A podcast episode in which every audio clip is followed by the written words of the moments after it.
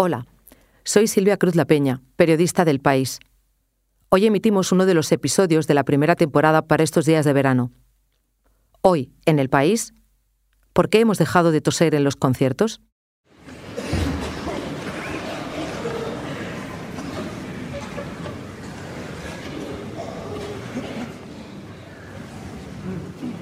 Estas toses acompañaron al director de orquesta Myung Gun Chung en uno de sus conciertos celebrados en Seúl en 2015. El surcoreano se lo tomó con paciencia. Para el concierto esperó a que el público acabara de toser y siguió con la sinfonía de Tchaikovsky que tenía entre manos. Este mal rato no es una excepción para muchos artistas, pero como pude comprobar en varios conciertos, había dejado de ocurrir con tanta frecuencia. Quise saber por qué y este fue el resultado de mi investigación presenta Íñigo Domínguez.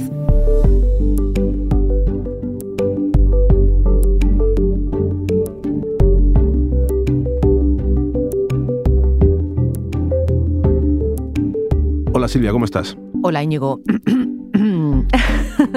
¿Estaba preparado? No, no estaba preparado, te ha salido natural. Así es. Silvia Cruz La Peña, compañera del País Audio y especialista en música, se interesó por este asunto en un concierto donde ella misma mm, vio que se produjo una situación bastante incómoda, ¿no, Silvia? Pues Íñigo, fue en 2017 en un concierto muy esperado por los aficionados, que era el de la pianista Yuya Bank. Eh, fue en el Palau de la Música de Barcelona y en un momento determinado, entre preludio y preludio de Chopin, Yuya Bank se levantó y le dijo al público que o dejaban de toser o ella dejaba de tocar pero era tan fuerte realmente lo que estaba pasando. A ver, yo no era la que estaba tocando y hubo un momento en el que me pareció bastante insoportable, sobre todo porque no se podía seguir el concierto. Pero bueno, tú te fuiste a tu casa después del concierto y te quedaste pensando en eso, ¿no? Me quedé pensando en eso y de hecho lo primero que hice cuando salí del concierto fue llamar a algunos eh, conocidos que son músicos, actores de teatro, para saber exactamente quién estaba exagerando ahí, si la que exageraba era el artista o, o el público estaba exagerando con sus toses. Y lo primero que hice a partir de ahí fue ponerme a investigar, que podía parecer como un tema menor, pero en realidad empecé a averiguar cosas muy interesantes sobre esto de las interrupciones y de las toses en los espectáculos. Averiguar cosas muy interesantes como cuál, a ver, cuéntame. Pues averiguar, por ejemplo, que la música clásica es seguramente el mejor laboratorio de pruebas para medir todo esto que estamos hablando aquí. En el contexto de la clásica es todo como muy cristalino, se requiere como intérprete muchísima concentración, estás tocando miles de notas de memoria y, te pasas como una película de todas esas notas a las que le das de añadir emoción y no perder el hilo. O sea, es un poco como una carrera de alta velocidad que si derrapas se va todo al traste esta pianista que habla es María Parra. Em, María, además, es una muy buena medida eh, para explicar esto, igual que te he dicho, la música clásica lo es, ella también, porque durante muchísimos años se formó eh, con Alicia de la Rocha, que es una de las mejores pianistas españolas y de las mejores del siglo XX.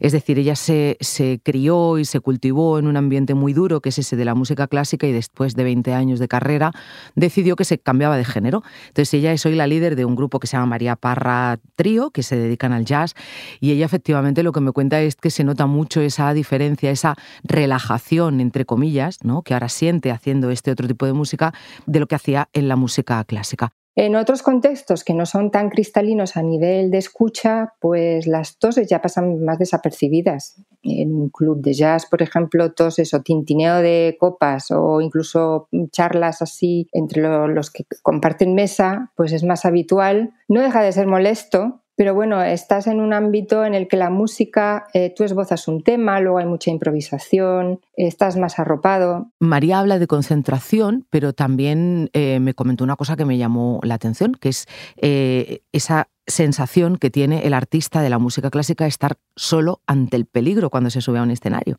Bueno, pero cualquier artista está solo en el escenario, ¿no? sí y no. Porque fíjate, eh, con la música clásica basta con comparar seguramente con algo que pueda estar en el otro extremo, que es un musical, ¿no? Si nos ponemos en la situación de ir a ver un musical como Gris o como El Rey León, eh, tú ahí como espectador tienes una serie de estímulos y una serie de información que te está llegando que va más allá de lo musical. Eh, desde el vestuario, la iluminación y el hecho incluso de que un musical está amplificado, es decir, la música se oye mucho más alta. Eso quiere decir que cualquier errorcillo, no vamos a decir que no se note, pero cualquier errorcillo puede pasar más desapercibido que en un concierto de música clásica. Y por eso también es mucho más fácil que el artista de música clásica pierda la concentración que un bailarín eh, del musical del Rey León. Pero también por lo que dices, el, espectador de música clásica también tiene que tener eh, una gran concentración, ¿no? prestar mayor atención. Claro, y de hecho hay, artistas eh, que, por ejemplo, han detenido conciertos, eh, no tanto porque ellos están incómodos o molestos, como una forma de pedir respeto para el público que está en esa sala y que ha pagado una entrada, que además sabemos que son entradas de un precio considerable generalmente. Y ese es el caso, por ejemplo, de Daniel Barenboim, ¿no? que, más de una vez ha parado un concierto eh, porque el ruido, sobre todo de toses en este caso también, era tan molesto que pedía respeto para el resto de la bancada, para el resto de la gente que estaba en la sala. Además hay que tener en cuenta que no, no, se corta solamente la concentración del artista o la concentración del público, sino que también de alguna manera se puede llegar a perder el sentido de la obra. Fíjate en lo que me cuenta Edgar Martín, director de la orquesta Camerata Musicalis. Uno de los momentos más eh, desquiciantes que he vivido pues fue al final de una sinfonía que terminaba completamente delicada en piano y en ese momento hubo una persona que no podía aguantar la tos y tosió de manera estrenduosa. Y ese momento climático de final, de cierre, melancólico, pues eh, muy introvertido, en el que cada uno estaba sintiendo muchas cosas, pues eh, se fue un poco al, al carajo. Pero Silvia, bueno, voy a hacer un poco de abogado del diablo, ¿no? Entiendo que si uno tiene ganas de toser, pues es muy difícil eh, no toser, que es un acto casi involuntario, ¿no? ¿O no? Bueno, a ver, esta es otra de las cosas que descubrí que más me llamaron la atención y que en realidad eh, fue el motivo por el que seguí indagando.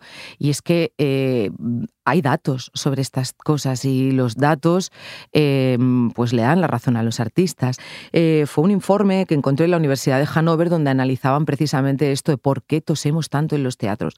El informe que lo presentaba un profesor que se llama Andreas Wagner decía que en los teatros tosemos 0,025 veces por minuto. Eso querría decir, si hiciéramos el cómputo de un día entero, que tosemos 36 veces. Eso es una tos muy numerosa para una persona que está sana es tan exagerada que supone el doble de veces que toseríamos tú y yo hoy que estamos sanos y en perfecto estado de salud. Por lo que dices, parece que al entrar en un teatro, de repente te entran ganas de toser según cruzas por la puerta, ¿no? Pues es tal cual lo estás diciendo, en realidad, y la, y la respuesta la encontré yo en algo que el profesor Andreas Wagener precisamente llamaba tos participativa.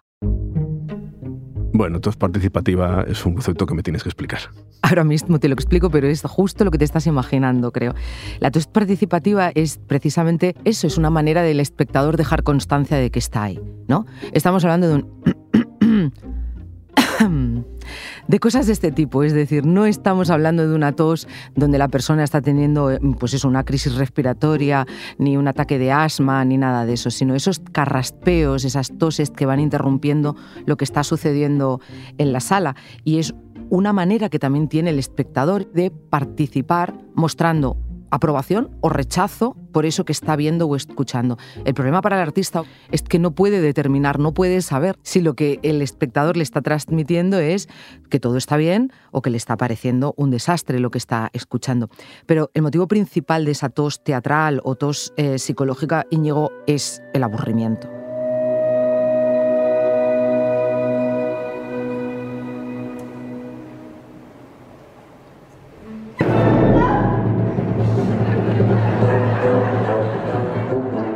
Esto que acabas de escuchar, Íñigo, es precisamente la pesadilla de un artista, que es que se duerma alguien. Era una representación en 2017 del Pájaro de Fuego de Stravinsky, que se hizo en California, y una señora se durmió y ese gritito que oyes al fondo es ella cuando en un momento de la percusión eh, se despierta aterrorizada y pega este grito. Por suerte, esto es muchísimo menos frecuente que lo que estamos hablando aquí hoy, que es de las toses. Ya, Silvia, pero es que mm, estoy pensando que no tiene mucha solución porque la gente seguirá tosiendo toda su vida, ¿no? Hay algunas soluciones y algunas que los músicos piden por favor que no se lleven a cabo bajo ningún concepto. Escucha lo que nos cuenta Edgar Martín. ¿Quién es más insufrible? ¿El, el papel del caramelo o la tos? Yo creo que es más insufrible el papel del caramelo porque es algo que 100% se puede evitar. Entonces un caramelo para la tos es, peor que la propia tos casi. Es peor, a mí no hay ningún artista que me haya dicho que prefieran que saquen un caramelito del bolso o del bolsillo, que le quiten el papel, ninguno, casi prefieren la tos. Y esto es curioso porque hay teatros en el mundo, por ejemplo en Canadá hay algunas salas de conciertos y de teatros que ya por defecto cuando entras te dan un caramelo por si te da ese ataque. Es cierto que es un caramelo muy bien pensado, es decir, no, no hace ruido, es con un papel especial y demás. Eh, todo esto lo que tiene que ver en realidad, y me lo explicaba muy bien Edgar Martín, el director de orquesta, es con la atención con mantener la atención del espectador, que es una cosa muy complicada. Y lo que él hace para mantener esa atención precisamente es hacer unas introducciones, unas presentaciones que están basadas en el humor, que dan una serie de explicaciones e intentar de esa manera que no se le duerma a nadie, como le ocurrió a esta señora que acabamos de escuchar. Significa que esta gente no tenía término medio, o eran muy alegres o estaban muy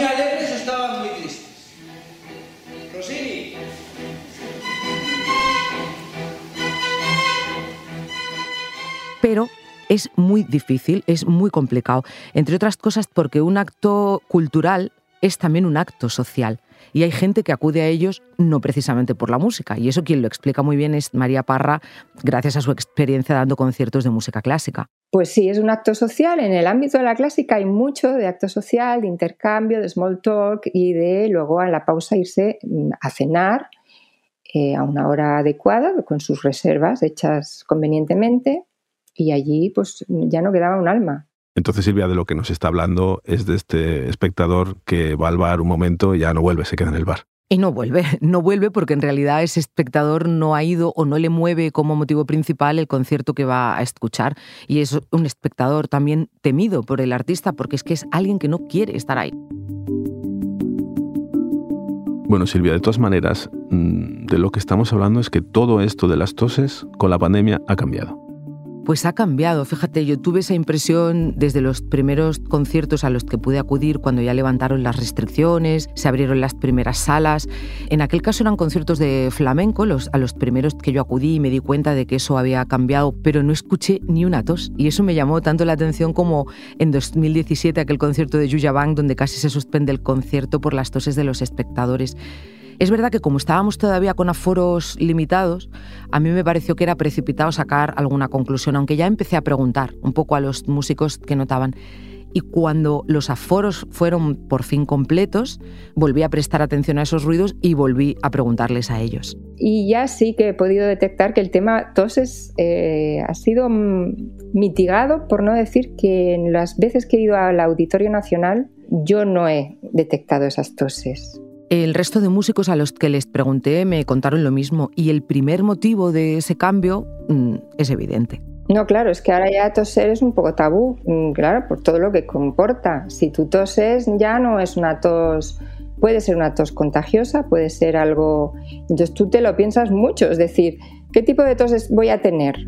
Mm, pues no vas ya al concierto. O sea, tú vas, vamos, limpio como la patena al concierto y allí no tose nadie. Esto que cuenta María mm, tuvo su traducción incluso en memes, seguro que te acuerdas, Íñigo, eh, de la cantidad de bromas y de chistes eh, que circularon de, de gente huyendo porque había alguien tosiendo al lado.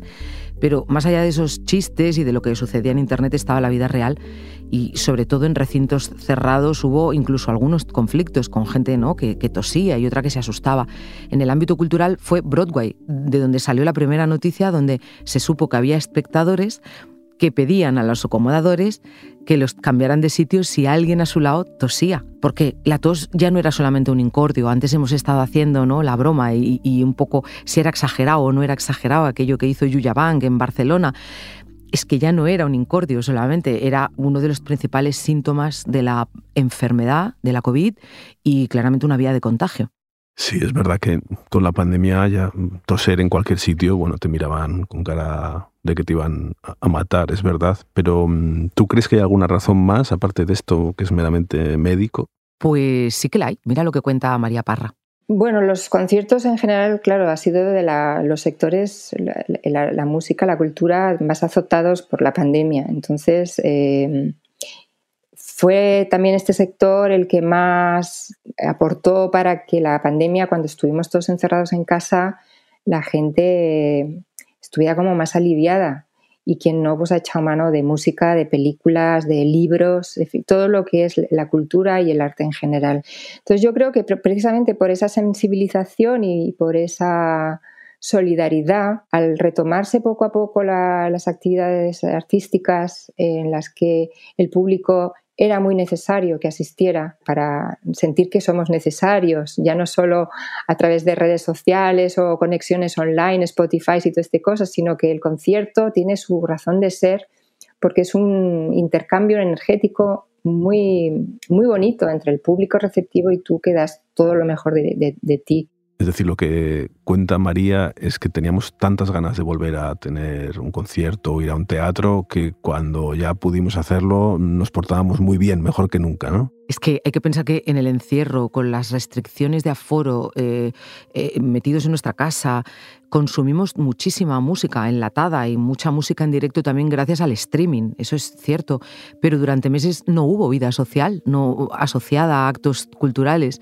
Recordemos que en Madrid eh, se cerraron todas las salas, absolutamente todas, se quedó la ciudad sin ningún espectáculo, las artes escénicas murieron absolutamente, es algo que no había sucedido ni durante la guerra civil donde siempre quedó algún cine abierto, alguna sala de varietés, algo. Es verdad que en esos streamings no había toses, que es otra pregunta que yo me hice cuando me conectaba a algún concierto, me daba cuenta de que efectivamente todas esas eh, molestias se eliminaban, pero también que perdíamos la experiencia de estar compartiendo con otra gente un espacio y un acto cultural. Se crean momentos mágicos en el, en el en el contacto con las personas. Y eso, pues todo lo streaming, pues es verdad que tiene mucho más silencio, pero es que tienes el, silencio de la soledad de tu casa. Es que es muy triste. Y la verdad es que cuando por fin pudimos volver a, a un teatro, a una sala de conciertos, pues fue un subidón, ¿no? Fue un subidón y fue un subidón en muchos sentidos. Yo recuerdo las quejas y la desesperación de muchos artistas con los que yo estaba en contacto porque efectivamente no estaban trabajando. O sea, ellos tenían un problema eh, que era laboral y que era creativo también, porque no siempre estar encerrado en tu casa supone que estés en las condiciones adecuadas para crear algo, porque para ensayar, para nada, ¿no? Había muchísima preocupación. Entonces, volver fue un subidón en muchísimos aspectos.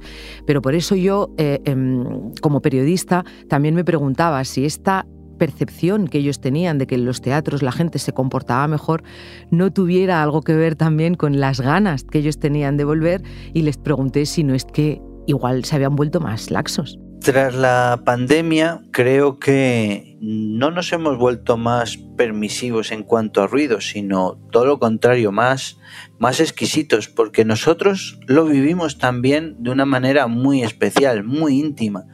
Lo que estamos, al menos personalmente, lo que vivo a, día de hoy, cada vez que me subo a un escenario, lo doy todo, todo de mí. Pido más respeto, ¿no? Que antes. Silvia, tú conoces a mucha gente en el mundillo de la música, del espectáculo, y te han dicho que sí, que la gente tose menos, que ha cambiado su comportamiento, pero mm, parece que también los artistas han cambiado su actitud, ¿no? Sí, yo he notado también un, cambio en, en, muchos de ellos, pero es que te diría, Íñigo, que indagando un poco en todo esto, tengo la sensación de que en realidad lo que ha cambiado es la forma de escuchar. Y no solo en los conciertos, eh, yo creo que solo hay que pensar un poco en la manera en la que nos comunicamos durante el confinamiento, durante el momento más duro de la pandemia, como incluso gente muy mayor que nunca había utilizado determinadas tecnologías aprendieron a usarlas para ponerse en contacto con gente que tenían lejos o fuera o al lado de casa, pero no, no podían ver. Eh, la cantidad de audios de WhatsApp, de videollamadas que hicimos en esos momentos.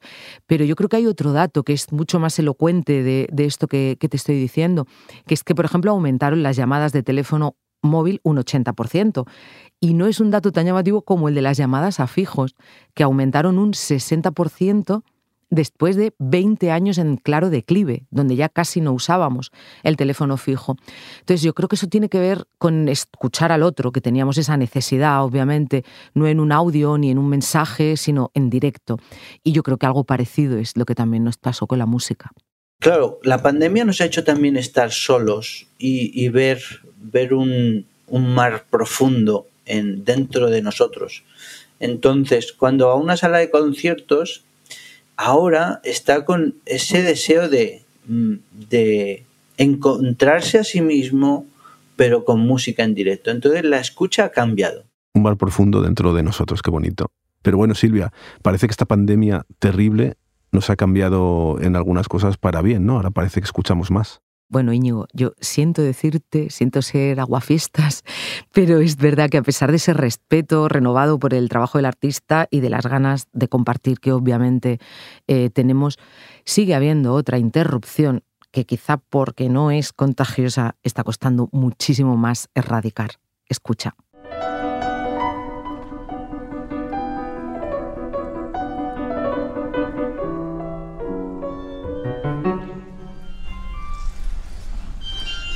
Ahí el móvil, qué bajón, qué bajón, de verdad. Bueno, eh, muchas gracias Silvia. A ti, Íñigo.